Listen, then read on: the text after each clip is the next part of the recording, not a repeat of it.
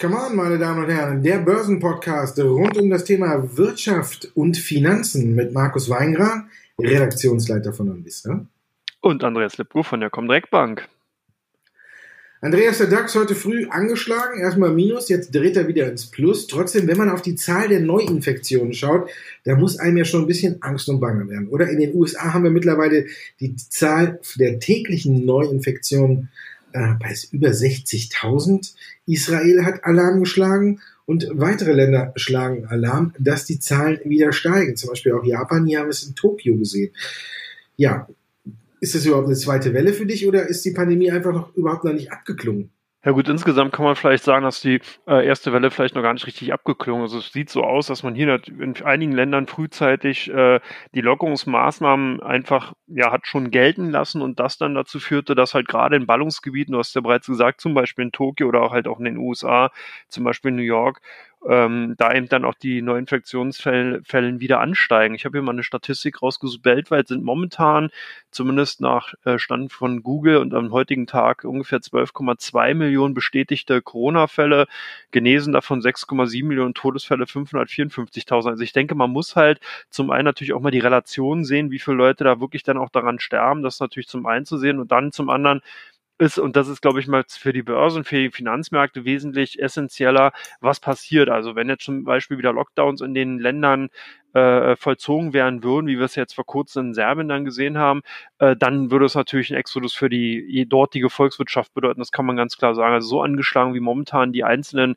Volkswirtschaften sind, würde, glaube ich, kein Land mehr einen wirklichen Lockdown über mehrere Wochen einfach aushalten können. Das wäre dann sozusagen der Exodus. Und von daher ist man da natürlich schon sehr, sehr nervös auf der einen Seite. Und auf der anderen Seite will man natürlich, muss man ja auch was tun, weil eben dieser Virus insgesamt ja auch so neu ist. Man hat ja auch schon die Statements gehört, schlimmster Albtraum, den man sich bisher vorstellen konnte. Das hat ja weniger damit zu tun mit den wirklichen Auswirkungen, als vielmehr mit dieser hohen äh, Ansteckungsfähigkeit des, des Virus an sich und weil man eben so wenig darüber weiß. Man forscht halt sehr, sehr stark und was halt auch noch ein Problem ist und was auch ein Stück weit auch untergeht in dieser ganzen Diskussion ist, dass ja normalerweise Impfstoffe fünf bis acht Jahre, wenn nicht sogar acht bis zehn Jahre brauchen, um überhaupt zugelassen zu werden. Du siehst also schon, man kann sich das eigentlich in diesem Fall jetzt gar nicht erlauben, fünf oder acht Jahre zu warten, jetzt jedes Jahr wieder einen Lockdown äh, zu fahren, weil dann sind auch bald die größten Volkswirtschaften wirklich am Ende und zwar im nächsten Jahr schon. Und äh, deswegen ist man hier auch so hyper nervös, was sich witzigerweise natürlich irgendwie nicht an den Märkten zeigt und was ich wiederum auch sehr, sehr merkwürdig finde, weil wenn du dir so einige Indizes anguckst, wie den Nasdaq, äh, der eilt ja von einem Rekord hoch zum nächsten. Einzelne Aktien sind da auch ganz, ganz weit vorne natürlich mit dabei, ob es eine Amazon, Apple, Microsoft oder eine Tesla ist, die immer wieder neue Höchstkurse ausbilden. Also ich finde das schon insgesamt sehr, sehr merkwürdig. Aber ja, was ist denn deine Meinung dazu? Wie siehst du darüber?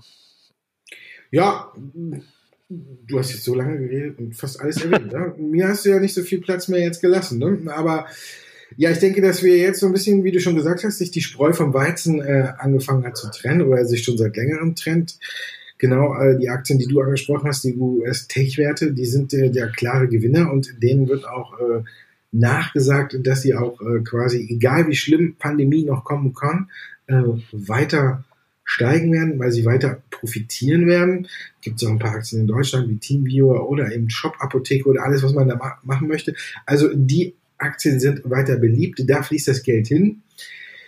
Kompletter Lockdown glaube ich nicht mehr. Man hat es vielleicht jetzt so ein bisschen dahingehend in den Griff, dass man eben äh, partiell eindämmen kann und deswegen nicht direkt wieder die ganze Volkswirtschaft runterfahren muss. So zumindest sage ich mal jetzt in den großen Industriestaaten. Was mir nach wie vor immer so ein bisschen oder noch Sorgen bereitet, ist äh, unser Freund Donald, der ja irgendwie, jetzt hat ja Fauci, der Berater des Weißen Hauses, ja den schlimmsten Albtraum, der kommt ja von ihm, der Ausspruch, den du eben zitiert hast, ähm, der spielt ja alles runter. Also jetzt, er will ja jetzt die Schulen wieder aufmachen und alles.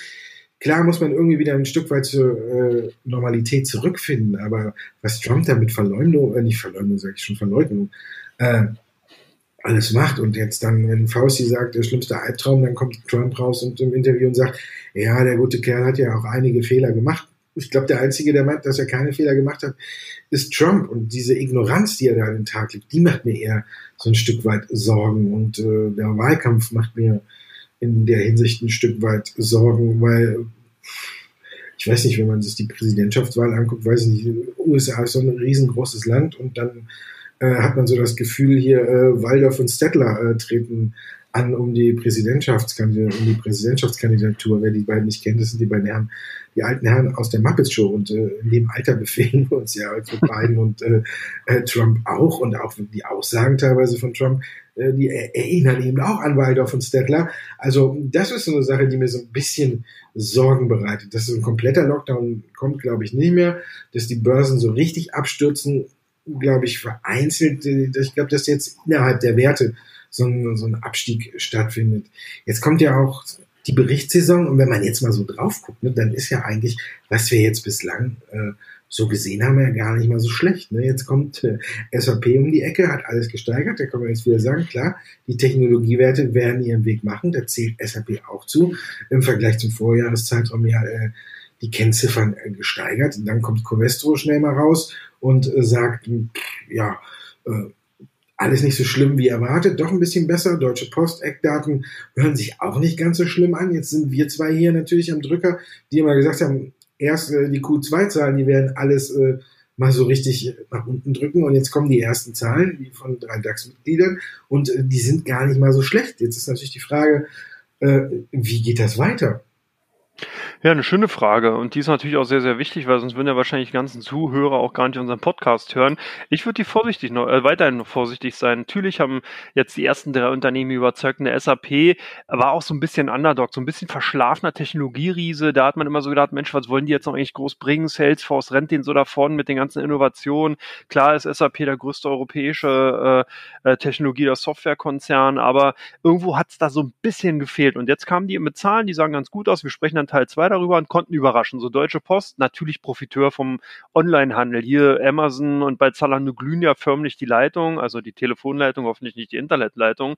Und äh, dahingehend sind dann äh, einfach auch natürlich Logistikunternehmen, da, zumindest in diesem Bereich auch stark ausgelastet, wobei man hier auch unterscheiden muss, Deutsche Post natürlich auch sehr, sehr stark im Industrieversand, im Logistiksektor mit äh, einigen äh, Speditionsunternehmen natürlich auch noch äh, mit unterwegs und die hängen so ein bisschen momentan wie so ein Klotz am Bein, weil natürlich da auch nicht mehr so ganz starke Kapazitätsauslastung sind. Aber ich glaube, und jetzt kommen wir auch schon ein bisschen zu Covestro, dass hier eigentlich auch im Vorfeld einfach schon ganz, ganz pessimistische Annahmen im Markt waren. Man hat halt wirklich gedacht, bei einigen Branchen gehen hier die Lichter aus, äh, dass eben auch der, der Bereich zum Beispiel bei den Logistikern eben äh, aus dem Industrie, also im B2B-Bereich, wenn man so schön sagen will, äh, zu groß ist und dass hier wirklich dann eben noch wäre, wesentlich größere Einschläge im stattfinden werden. Und das kam ihm nicht. Aber, und jetzt kommt das große Aber, damit ich wenigstens mein Bärenfell verteidigen kann, was ich immer noch umgeworfen habe.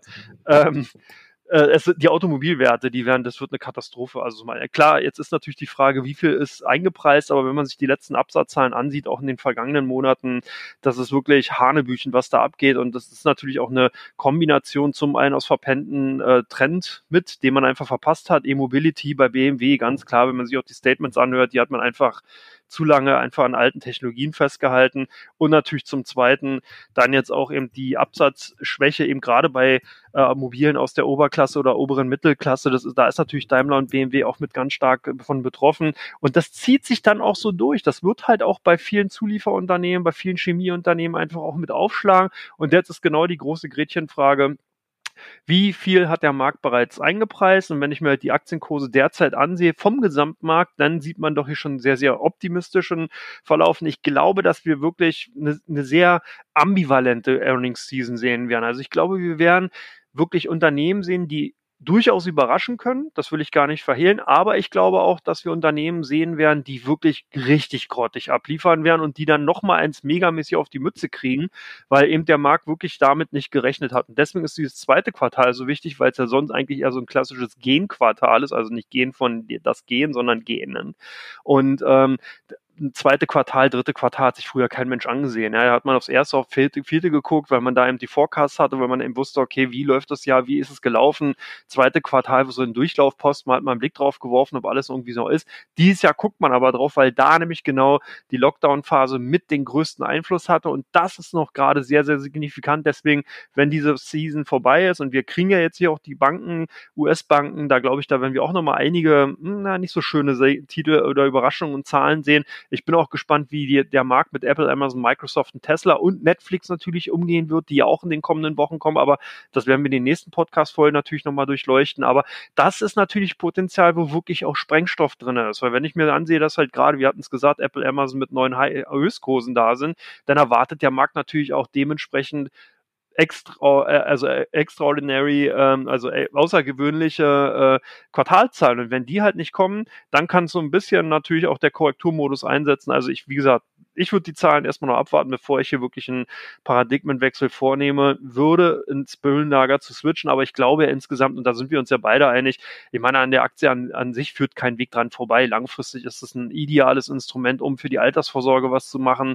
um auch ein bisschen Spaß zu haben, wenn man zum Beispiel tradet oder wenn man sich für Wirtschaft interessiert, weil du kannst ihm deine Meinung umsetzen, aber wir sind ja hier auch so ein bisschen auch dafür natürlich da, um auch mal den kurzfristigen Rahmen zu durchleuchten, um mal vielleicht auch so ein, auch eine gegenläufige Meinung einzunehmen einzunehmen, nicht immer in das Bullenhorn zu blasen und zu sagen, alles wird gut, kauft Aktien, alles ist prima, äh, äh, ja, sondern einfach auch mal eine andere Meinung zu haben. Oder wie siehst du es? Ja, ich frage mich nur gerade, äh, ich will jetzt ja Bärenfell ja nicht äh, vom Rücken reichen, dass du jetzt irgendwie dann äh, mit freiem Oberkörper den Podcast zu Ende machen musst. Aber ähm, sind die Erwartungen wirklich teilweise dann so hoch? Ich meine, ähm, man kann sich ja alles schönreden und auch jetzt sage ich mal bei den Autowerten wird sich schön geredet, dass äh, die Absatzzahlen in China schon wieder äh, anziehen, dass der Markt sich erholt, dass man teilweise auch schon über Vorjahresniveau liegt und äh, große Steigerungen hat, äh, quasi von null Richtung hoch. Wenn ich mir die chinesischen Autowerte angucke, wie eine Geely, eine Build Your Dreams oder eine NIO, dann muss man sagen, äh, ja, der Wahnsinn, den wir bei Tesla sehen, den sehen wir gerade auch bei den chinesischen Autobauern. Die gehen auch alle durch die Decke. Da haben sich die Absatzzahlen auch, wenn man es mit den großen vergleicht, ähm, nur äh, ja schon deutlich gesteigert haben sie sich schon. Aber da sieht man, wohin äh, die Reise geht, was jetzt gespielt wird. Und äh, auch hier schießen die Aktien jetzt auf einem ganz anderen Niveau wie bei Tesla. Aber auch die schießen alle auf äh, neue oder Richtung Allzeit hoch. Und da muss man sagen, äh, da weiß man, was äh, die Zukunft bringt. Aber jetzt auch deiner hat ja zum Beispiel Kelenius auf der Hauptversammlung gesagt, ja, wir müssen noch mehr sparen. Unser ursprüngliches Sparprogramm war ohne Corona. Jetzt mit Corona müssen wir den Gürtel noch ein bisschen enger schnallen und er sieht aber auch schon wieder äh, Licht am Ende des Tunnels. Also, da weiß ich nicht, ob das alles so schlimm ist. Wenn jetzt äh, auch du Amazon ranholst, da muss man ja sagen, ähm, auch die Q1-Zahlen waren ja nicht das Gelbe vom Ei. Danach hat die Aktie 5 bis 6 Prozent verloren. Und äh, ja, jetzt heute, mein, im Nachhinein ist man immer schlauer. Ich habe die Aktie auch bei mir beim Mindset Musterdepot. Muss man ja sagen, es war eine Chance und kein, kein Risiko. Auch hier ist die Frage dann, wie viel verzeiht man Amazon? Ich glaube, Amazon ist auch so eine Aktie, der verzeiht man halt alles. Wir haben ja gesehen, Amazon gut opfert ja auch gerne mal eben äh, den Gewinn zugunsten der Expansion. Alles in Ordnung. Aber ich glaube, genauso wie du, die Spreu vom Weizen wird sich ein bisschen trennen. Aber ich glaube, man wird den Aktien oder besser gesagt den Unternehmen auf lange Sicht dann wieder verzeihen. Wenn jetzt zum Beispiel eine Apple ein bisschen enttäuscht, dann geht die Aktie zurück.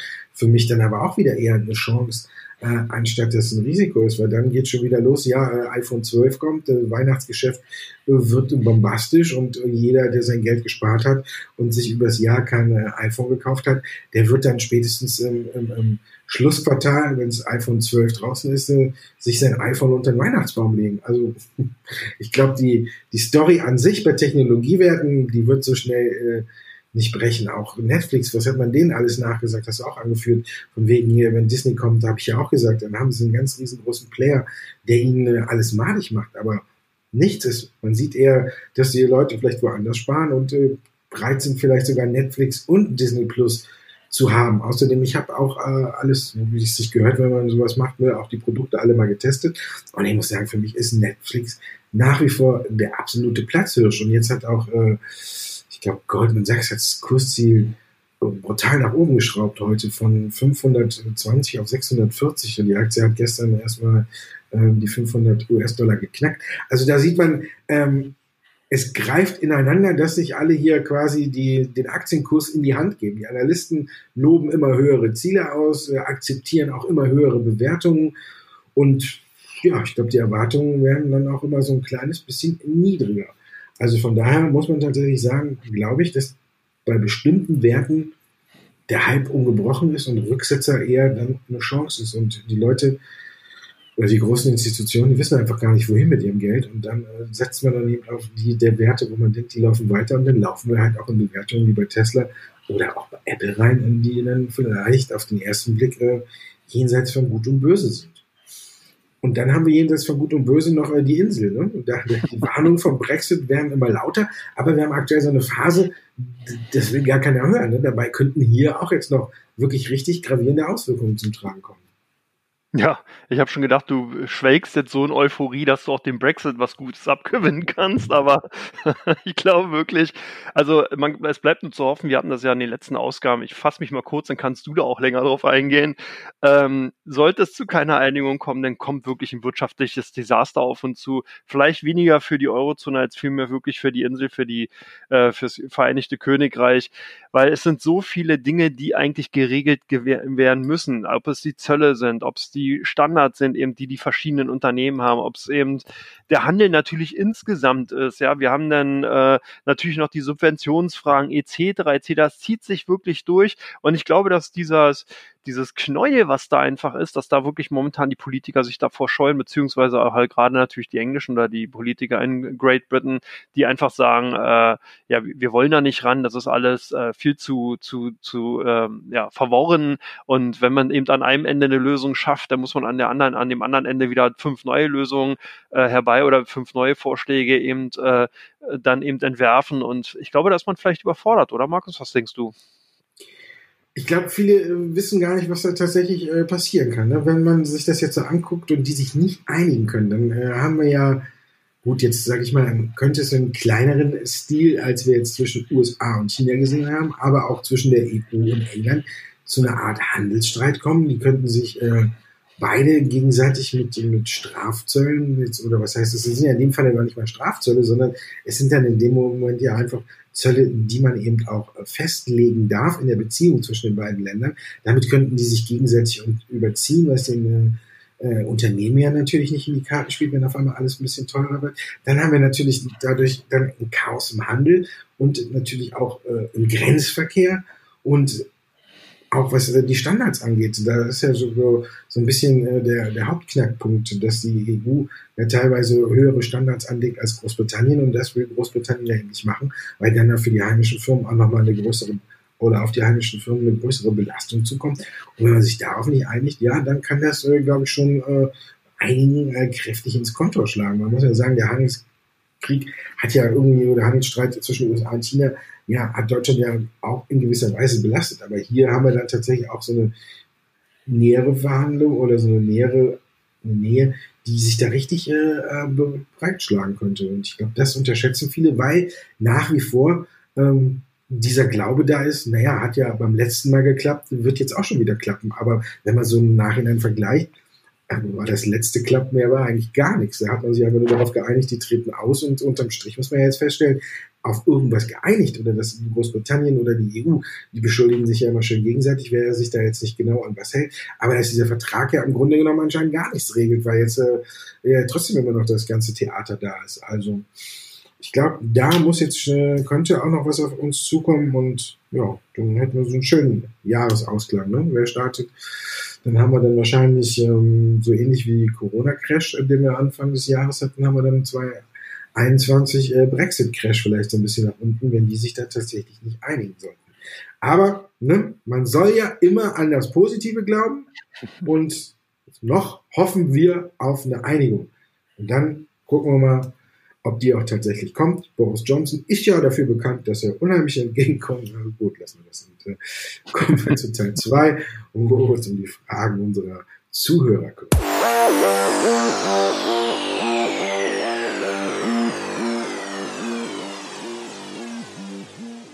Und da sind wir heute brandaktuell wieder in Teil 2. Es hat sich einiges getan in dieser Woche und natürlich sind dazu auch einige Fragen reingekommen. Fangen wir mal an mit Siemens. Seit gestern, äh, seit der außerordentlichen Hauptversammlung ist klar, die Energy-Sparte wird abgespalten, wird an die Börse gebracht. Kommt da was Interessantes auf den Anleger zu? Ja, äh, die Frage ist ja interessant. Also vielleicht kann man es mal so sehen. Für Siemens ist der Akt der Abspaltung von dem Energiegeschäft sicherlich gut, weil man hier einfach eine Entwirrung vornimmt, weil man den Konzern jetzt besser aufstellen kann und vor allen Dingen, weil er mehr Schlagkraft bekommt. Das ist vielleicht für die Hörer ganz interessant, weil vorher ist ja Siemens so ein klassischer Mischkonzern gewesen, wirklich in allen Industriezweigen und Bereichen unterwegs gewesen. Und jetzt fängt man an, hier eine Schärfung vorzunehmen. Das heißt also, man guckt wirklich auf diese auf Bereiche, die eben äh, gute Margen haben, die eben operativ interessant sind für den Konzern und will da die, die sozusagen die Kräfte bündeln und einfach stärker in diese Märkte vordringen. Deswegen spaltet man die Energiesparte ab. Was ist die Energiesparte? Die ist im Großen und Ganzen eigentlich das gute alte Power- und Gasgeschäft und die 67-prozentige Beteiligung an dem Unternehmen Siemens Gamesa. Man hat ja, Siemens hat ja vor einiger Zeit mal die spanischen Windkraft oder spanische Windkraftunternehmen Gamesa gekauft, hast mit den eigenen Windkraftanlagen zusammengelegt und daraus dieses Unternehmen äh, eben geformt und daran hält eben diese neue Energiesparte eben nochmal 67 Prozent. Vielleicht nur mal so vorweg. Daraus sind insgesamt 91.000 Mitarbeiter beschäftigt und der Jahresumsatz liegt irgendwie so roundabout bei 29 Milliarden Euro. Das sind alles schon faszinierende Zahlen, bloß man muss halt auch sehen, dass das ganze Energiegeschäft insgesamt sehr margenschwach ist. Also hier hat sich in den letzten Jahren ähm, auch durch natürlich starke Regulatorik auch in dem Bereich und durch einen hohen Konkurrenzdruck eine Situation rauskristallisiert, dass eben Unternehmen hier einfach keine großen Wachstumsmärkte mehr vorfinden. Und das muss man wissen, wenn man sich für das ähm, Unternehmen beschäftigt. Aber jetzt will ich auch noch was Gutes äh, für das Unternehmen sagen, sondern nicht, dass ich hier als Perma-Bär sozusagen in der Folge heute rausgehe und, und du dann dir deine Bullenhörder da heute dann sozusagen verteidigen musst. Ähm, es ist, äh, es könnte eine gute Chance sein, wirklich für einige, weil äh, Siemens bisher in der Vergangenheit nicht allzu oft ein gutes Händchen mit den Spin-offs, zumindest für die Aktionäre gezeigt. Also Siemens hat alles richtig gemacht, mit Osram Infineon damals, gut, schön abgespalten, alles gut. Aber wer eben Osram Aktionär war oder eben auch mit fin Infineon von Anfang an bei, dabei war, der musste halt wirklich auch starke Nerven haben. Das kann man sich jetzt nicht mehr vorstellen, wenn man sich die Kursniveaus ansieht, aber bei Osram lief es halt eine Zeit lang auch nicht so gut. Infineon war mal wirklich tatsächlich bei 50 Cent. Das kann man sich vielleicht gar nicht mehr so vorstellen. Daraus ist ja nochmal Kimonda gegangen. Ich glaube, das war der kürzeste Spin-off, den, den man sich so mit erleben äh, vorstellen konnte. Wie lange haben die durchgehalten? Neun Monate oder sowas? Ich weiß es nicht mehr. Also das war ja wirklich phänomenal, wie kurz die an der Börse waren.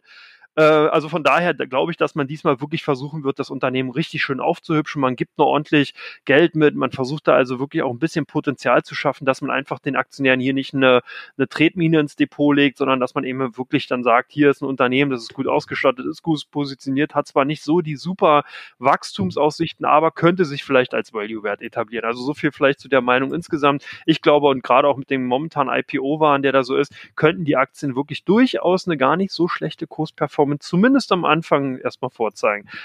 Apropos Kursperformance, bei Wirecard unterirdisch brauchen wir nicht sagen, aber es passiert ja da irgendwie einiges. Da ist ein neuer Player am Horizont, Deutsche Bank. Markus, klär uns doch mal bitte auf, was läuft da eigentlich gerade zwischen der Deutschen Bank und Wirecard? Ja, wenn man das so genau wüsste, ne? aber was man so ein bisschen, wenn man die Artikel zu rund um die Deutsche Bank und die Personalrochade so ein bisschen bei der Deutschen Bank verfolgt hat, da muss man sagen, die haben da jetzt einige Menschen die aus der Fintech-Branche kommen, die aus den neuen Technik von neuen Technologien sehr viel Ahnung haben, haben sie in höhere Positionen gezogen. Das ist schon mal das eine. Dann äh, wird ja der Technologie von Wirecard auch nachgesagt, dass sie eigentlich ganz gut ist. Von daher gab es viele, die sich jetzt äh, in der Deutschen Bank, bei der Deutschen Bank, die war sowieso in der vergangenen Woche oder in der heutigen Woche äh, besonders äh, mitteilungsbedürftig. Da haben sich ja ungefähr äh, alle geäußert. Der Strategievorstand hat äh, mal was gesagt, dann hat der Finanzvorstand was gesagt und gegen Ende der Woche hat dann äh, der Chef äh, höchstpersönlich äh, gesprochen und alle haben äh, mal so am Rande auch Wirecard erwähnt, weil vorher das Gerücht so ein bisschen aufgekommen ist oder weil schon mehr als ein Gerücht ist, dass die Deutsche Bank gesagt hat, wir könnten uns natürlich äh, vorstellen, der Wirecard Bank mit weiteren Krediten unter die Arme zu greifen, dass die quasi eben nicht insolvent geht. Die einen haben daraus schon eine komplette Übernahme von Wirecard, besser gesagt von den wichtigsten Technologien, die ja hinter der Wirecard oder an der Wirecard Bank dranhängen, gemacht. Seving hat dann selber gesagt, die Hürde ist ziemlich hoch, man muss sich das genau angucken und wenn wir da tätig werden, dann muss man ganz sagen, muss das äh, zum einen technologisch und zum anderen auch für die Anleger Mehrwert bieten. Also er hat schon wieder so ein bisschen auf die Bremse gedrückt. Jetzt kommt von Bloomberg gestern eine neue Nachricht, dass es ungefähr 18 Interessenten an der Wirecard Bank geben sollte oder soll. Wer es genau ist, konnte man, konnte man auch nicht sagen. Deutsche Bank gehört sicherlich dazu. Aber natürlich ist auch klar, dass die Deutsche Bank irgendwie nicht äh, nach vorne prescht und sagt, äh, ja, wir wollen die Bank haben und die Technologie dahinter. Das kommt uns ganz gut zu stehen, weil damit würde man ja quasi den Preis auch in die Höhe treiben. Ich glaube, dass man hinter verschlossenen Türen bei der Deutschen Bank über das Thema ganz, ganz, ganz, ganz genau nachgedacht hat. Es wurde auch schon oft in der Vergangenheit nach den ersten Kursabstürzen gesagt, okay, äh, warum äh, guckten die deutschen Banken nicht auf Wirecard? Ist ja alles interessant und die deutschen Banken hinken ja ein bisschen technologiemäßig und alles hinterher. Von da denke ich, dass man sich da genauere Gedanken drüber gemacht hat. Ich glaube, es hat keine, keine Auswirkung jetzt auf äh, die Aktie. Ich glaube, dass so Wirecard jetzt äh, filetiert wird und dann irgendwann von der Börse genommen wird und ob es dann irgendwie noch großartig Geld gibt, äh, bin ich mir auch nicht ganz so sicher. Also Wirecard ist jetzt ein riesen Zockerwert. Ich glaube aber, dass es trotzdem noch interessante Geschäftsteile gibt und ich glaube, dass die Deutsche Bank sich das ganz genau angucken könnte und wenn man da tatsächlich jetzt mal genaueres Datenmaterial bekommt, wie viel das wert ist, wie viel da tatsächlich umgesetzt worden ist. Jetzt wird ja auch schon darüber spekuliert, dass das äh, Nordamerika-Geschäft verlustreich war, also das Kerngeschäft an sich auch. Dann muss man wirklich tatsächlich genau überlegen, was bringt es dann noch? Ansonsten glaube ich, dass äh, andere schon äh, da gucken werden. Und ja, es gibt ja auch noch ein paar Sachen, wer unbedingt in dem Bereich äh, dabei bleiben möchte, der kann sich ja auch eben den Ingenico oder eben Agent oder eben den Nexi aus Italien angucken, die äh, alle im gleichen Bereich tätig sind. Äh, Ingenico und den Agent haben ja auch schon neue Allzeithochs er erreicht. Also es gibt noch genügend Spielmöglichkeiten außerhalb von Wirecard. Da muss man jetzt nicht mitzocken. Ich glaube, unterm Strich, wenn die Deutsche Bank tatsächlich zuschlagen sollte, dann ist es ein Gewinn für die Deutsche Bank. Dann sieht man, dass der Umbau weiter vorankommt und man sieht auch in dem Moment, welche Köpfe da jetzt zuletzt befördert worden sind oder neue Posten mit, äh, heutzutage muss man auch ein bisschen aufpassen, das sind alles so englisch hochgeschwollene äh, Bezeichnungen, dass einem so ein bisschen in die Ohren flattern, aber unterm Strich muss man sagen, dass äh, sich die Deutsche Bank moderner machen würde und da kommt die Technologie von Wirecard vielleicht gar nicht so schlecht ins Spiel. SAP, auch nicht so schlecht, ne? Haben wir eben schon drüber gesprochen, wenn man auf die ersten Zahlen guckt, die jetzt so aus den DAX-Konzernen kommen, muss man sagen, äh, die Zahlen waren gut. Ist, äh, ist der Konzern wieder in der Spur? Ja, also ich, ähm, hier muss ich ein bisschen, ein bisschen relativieren. Also klar, der Umsatz plus bei Prozent auf 6,7 Milliarden Euro gestiegen, Gewinn plus 8 Prozent auf 1,96 Milliarden. Ich glaube, die Marktteilnehmer hier wirklich waren sehr überrascht bei der operativen Marge, die jetzt bei 29,1 Prozent liegt. Und das ist schon ganz ordentlich für einen Softwarekonzern, gerade auch in der Größe halt äh, äh, durchaus, wie gesagt, ansehnlich. Aber man muss ja auch sehen, dass natürlich da ein großer Teil durch Kostenreduzierung passiert, passiert ist. Das hat der Vorstand auch so gesagt, dass man eben ganz, ganz schnell reagiert hat, als damals der Coronavirus, als die Pandemie eben ausgebrochen ist, hat man hier gerade auf der Kostenseite agiert, weil man eben damit schon gerechnet hatte, dass eben die operative Seite dann in Mitleidenschaft gezogen wird. Und genau diese beiden Effekte haben positiv gewirkt. Das heißt, die Kosten sind runtergegangen, daraufhin die Marge natürlich rauf und auch der Gewinn, das sieht man ja ganz gut. Und natürlich dann das operative Geschäft nicht so stark eingebrochen wie erwartet. Dadurch dieses ganze Set insgesamt dann überraschend. Deswegen hier ein bisschen vorsichtig sein. Es ist halt ein Einmaleffekt, also hoffentlich nicht, dass wir es nächstes Jahr nochmal haben. Also von daher könnte da so ein Basiseffekt eintreten. Das heißt, dass wir dann im nächsten Jahr natürlich nicht mehr diese Gewinnsteigerung sehen, weil natürlich dann eben genau diese beiden Effekte in dieser Form nicht mehr auftreten, hoffentlich. Aber insgesamt wie gesagt, der Konzern, mir fehlt da so ein bisschen das Esprit. Also ich sicherlich gut positioniert, aber da, ich, da müsste so ein bisschen mehr Pfeffer auch kommen. Da müsste man einfach wirklich noch wesentlich stärker äh, ähm, äh, in dem Bereich der, der Softwareherstellung eben, dass man dem Kunden das noch, noch an, praktischer macht. Man hat auch immer wieder Kritiken äh, gehört, dass eben diese ganzen Systeme alle doch sehr, sehr komplex und verworren sind, die Handbarkeit eben oder die Handelbarkeit eben doch sehr schwierig ist und so weiter und so weiter. Also der Konzern sicherlich ein solider, großer Tech-Wert, zumindest aus Europa. Klar, da kann man gar nicht abstreiten, aber insgesamt würde ich da erst wieder Fantasie sehen, wenn sich da so auch ein bisschen was auf der Produktseite tut, wenn hier einfach ein bisschen mehr Esprit reinkommt. Ansonsten halt für mich eher so ein, na, wie soll man sagen, klassisches Witwen- und Waisenpapier. Ganz weit weg von Witwen- und Waisenpapier ist die PowerCell. Nachrichtenlage bleibt gut. Ähm, ja, was denkst du, wie entwickeln sich die Aktien weiter? Die Fantasie ist äh, nach wie vor hoch. Also da muss man nicht drüber reden. Und jetzt ist einfach nur die Sache, wie wird es jetzt weiter unterfüttert? Und da hat jetzt so ein PowerSale wieder, äh, ist ein interessantes Joint Venture in Schweden eingetreten mit äh, Renova und das ist ein äh, schwedischer, ein schwedisches Entsorgungsunternehmen. Und da ist man jetzt in so eine Kooperation eingetreten, wo auch Volvo Trucks dabei ist und noch ein Unternehmen, das hier die Aufsätze, die LKW-Aufsätze macht. Und da will man jetzt ein Wasserstofffahrzeug äh, für die Müllabfuhr entwickeln. Also ein neues interessantes Gebiet. Meine Meinung war ja eh, dass die Wasserstoff oder die Wasserstoffzellen zuerst äh, bei den schwer bewegbaren Fahrzeugen durchsetzen. Das ist wieder so ein weiterer Hinweis, dass hier jetzt genauer geforscht wird.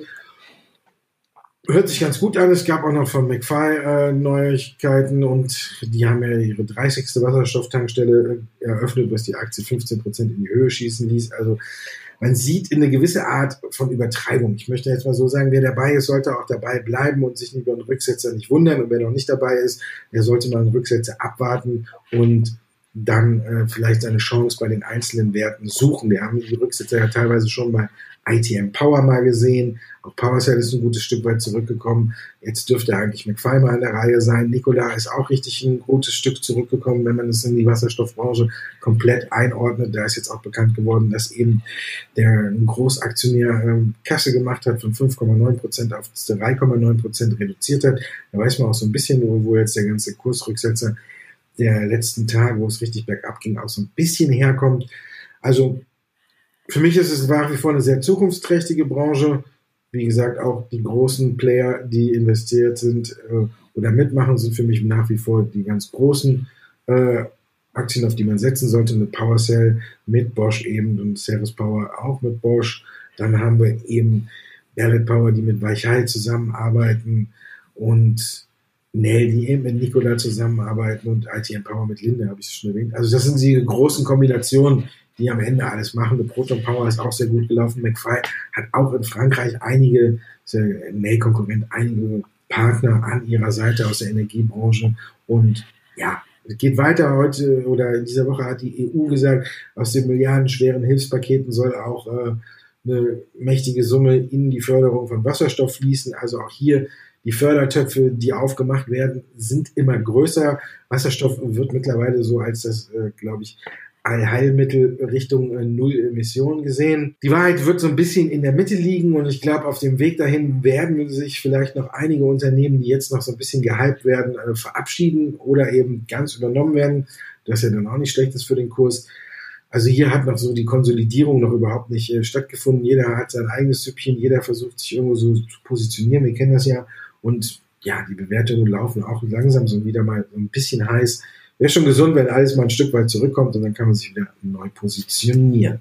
Das also Wasserstoff. Und dann hätten wir da noch wo wir bei den Quartalzahlen sind, ne? die Deutsche Post. Gute Eckdaten, gute Aktie? Ja, gute Frage. Äh, 2020 wollen die ja nur 3,5 bis 3,8 Millionen äh, Milliarden, Entschuldigung, ja, die Millionen, das wäre ja katastrophal. Milliarden Gewinn, die sind ja jetzt schon bei neun Nullen Gewinn einfahren. Und ich finde das ganz gut und auch ganz exemplarisch. Wir können ja leider keinen Chart jetzt hier einblenden, aber vielleicht der eine oder andere Hörer ruft sich doch mal den Chart der Deutschen Post auf und wird mit Erstaunen feststellen, dass das Unternehmen wieder fast auf Vorkrisenniveau angekommen ist. Fehlen noch zwei, drei Euro, aber auf jeden Fall auf dem Niveau. Jetzt muss man aber wissen, dass damals, Jahresanfang, die Prognose von dem Konzern bei 5 Milliarden lag. Dann hat man sie bei der Corona-Krise auf 4,1 Milliarden runtergenommen und nun ist man bei 3,5 bis 3,8 Milliarden gelandet und der Markt feiert's die Aktien sozusagen aber auf dem Niveau von vor der Krise. Und das zeigt momentan auch gut auf, wie sich der Markt insgesamt momentan verhält. Das heißt, hier ist eben gerade die vielen Staatshilfen und die vielen Liquidität eben von den Notenbanken, die wirklich die Börsen rantreiben. Man hat hier also die Entwicklung in der Realwirtschaft wirklich größtenteils verdrängt und baut eben darauf, dass die Liquidität in die Märkte strömt. Für die Deutsche Post hilft das natürlich nicht weiter, weil die können ja nur Gewinn machen, wenn eben auch mehr Pakete verschickt werden. Jetzt sieht es momentan so aus, dass wir eben äh, natürlich durch die Sondereffekte, die wir auch im ersten Teil beschrieben haben, hier auch einen klassischen, wie soll man sagen, Krisengewinne auf der einen Seite, zumindest in einem Bereich gesehen haben, der natürlich dann auch teilweise so ein bisschen auch neutralisiert wird, eben bei Schwächen im anderen Geschäft. Also ich denke, dass die Deutsche Post klar weiter ein Basisinvestment ist. Das heißt, wer in deutsche Aktien investieren will, ist mit so einem defensiven Papier wie eine Deutsche Post sicherlich auf, auch wieder auf Mehrjahressicht gut aufgestellt. Aber ich glaube halt auch insgesamt, dass hier einfach momentan zu viel Fantasie wirklich in den Aktien drin ist und man sieht es halt auch, wir liegen ja hier jetzt so Pi mal Daumen 1,2 bis 1,5 Milliarden vor den eigentlichen Zielen, die man hatte, aber die Aktie eben quasi wieder bei dem Kursniveau, als man eben das Ziel rausgegeben hat. Und da ergibt sich für mich eine einfach zu große Diskrepanz. Klar kann ich mich jetzt nicht gegen den Markt stellen, will ich auch nicht, aber ich will hier einfach mal ein äh, Fragezeichen hinterstellen. Dann stellen wir ein Fragezeichen hinter die Deutsche Post. Hinter dem Podcast nicht und hinter Teil 2 stellen wir auch kein Fragezeichen, sondern wir gehen über zu Teil 3, wo wir uns die Aktien angucken, die bei der Comdirect und bei der OnVista oder bei OnVista äh, im Fokus stehen.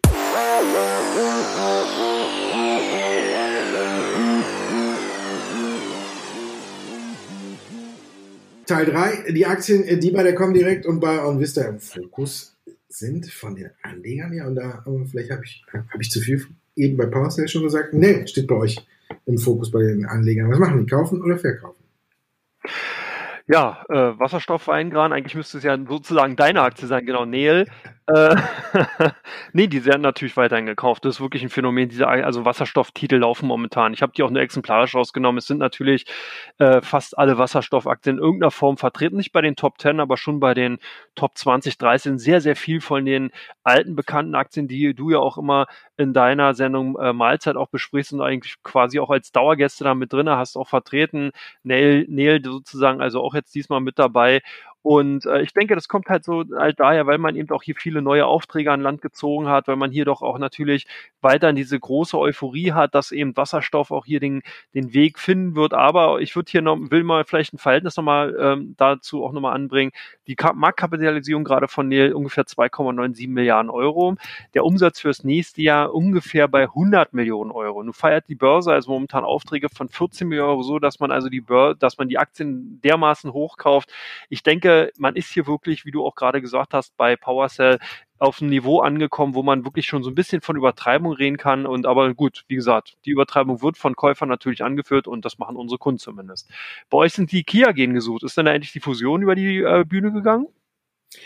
Ja, da wird jetzt darüber so ein bisschen spekuliert. Ne? Kia hat heute auch Eckdaten veröffentlicht und äh, da sieht man, die Zahlen sind gut. Jetzt wird darüber spekuliert, ob Thermo Fischer, die ja Kia gerne übernehmen wollen und das Angebot läuft bis, äh, ich glaube, 27. Juli können die Anleger für 39 Euro die Aktie eben an Thermo Fischer übergeben. Jetzt äh, wird ein bisschen darüber spekuliert. Thermo Fischer hat ja so eine Übernahmeinteresse so kurz und knapp oder mit Ausbruch der Corona-Pandemie oder kurz davor eben bekannt gegeben. Und jetzt sieht man ja auch, dass Kia Gen einer, sich gut durch die Krise schlägt, eher zulegt, als äh, dass man darunter leidet. Jetzt wird eben gefachsimpelt, ob Thermo Fischer vielleicht noch den ein oder anderen Euro aufs Übernahmeangebot äh, drauflegt, dass die Anleger vielleicht doch nicht so bereitwillig äh, für 39 Euro eben äh, die Aktie abgeben, weil sie denken, okay, da könnte Thermo Fischer ja vielleicht noch einen Euro drauflegen, weil es ja mittlerweile läuft es ja wieder sehr gut bei G. Die hatten ja vorher auch schon so ihre Problemchen. Da lief es ja nicht ganz so rund und dann Vorstand gegangen und alles. Aber ich weiß nicht ganz genau, ob ich den Tipp jetzt noch geben würde, dass man eben äh, tatsächlich äh, jetzt noch wartet, ob ein höheres Angebot kommt.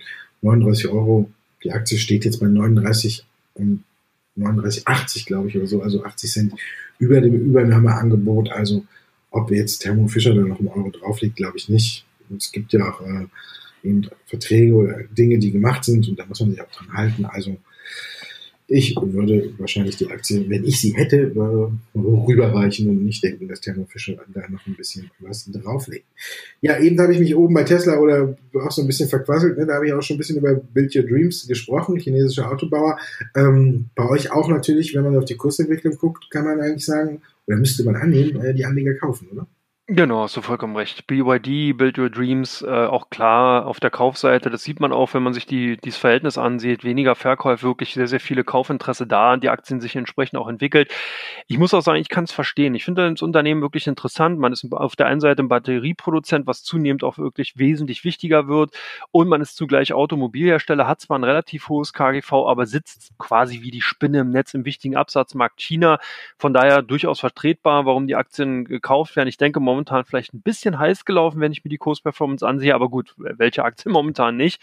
Also von daher äh, auf jeden Fall, wie gesagt, nur die kurze Info, dass die Aktien gesucht sind. Bei euch unter anderem gefragt die MCF oder auch McPhee je nachdem, wie man es aussprechen will. Äh, was steckt dahinter? Die 30. Wasserstofftankstelle zusammen mit Total. Ja, McFly äh, oder McPhee äh, ist äh, zurzeit der Überflieger der Branche, seit Jahresanfang der beste Wasserstoffwert mit einem Plus von über 400 Prozent seit Jahresanfang. Also Corona-Pandemie ist in dem Kurs, sage ich mal, jetzt überhaupt nicht abzulesen. Das ist so ähnlich, wie ich ja schon bei PowerCell gesagt habe. Für mich sind die Aktien zurzeit wieder ähm, extrem heiß gelaufen. Wir haben viele Fördertöpfe gesehen. Alles. Ich würde hier tatsächlich äh, mit einem Neueinstieg erstmal abwarten, bis sich das Ganze immer wieder ein bisschen beruhigt hat. Dann bei euch, konnten die Anleger über euch auch die äh, sexy Short Shorts von Tesla kaufen oder nur die Aktie?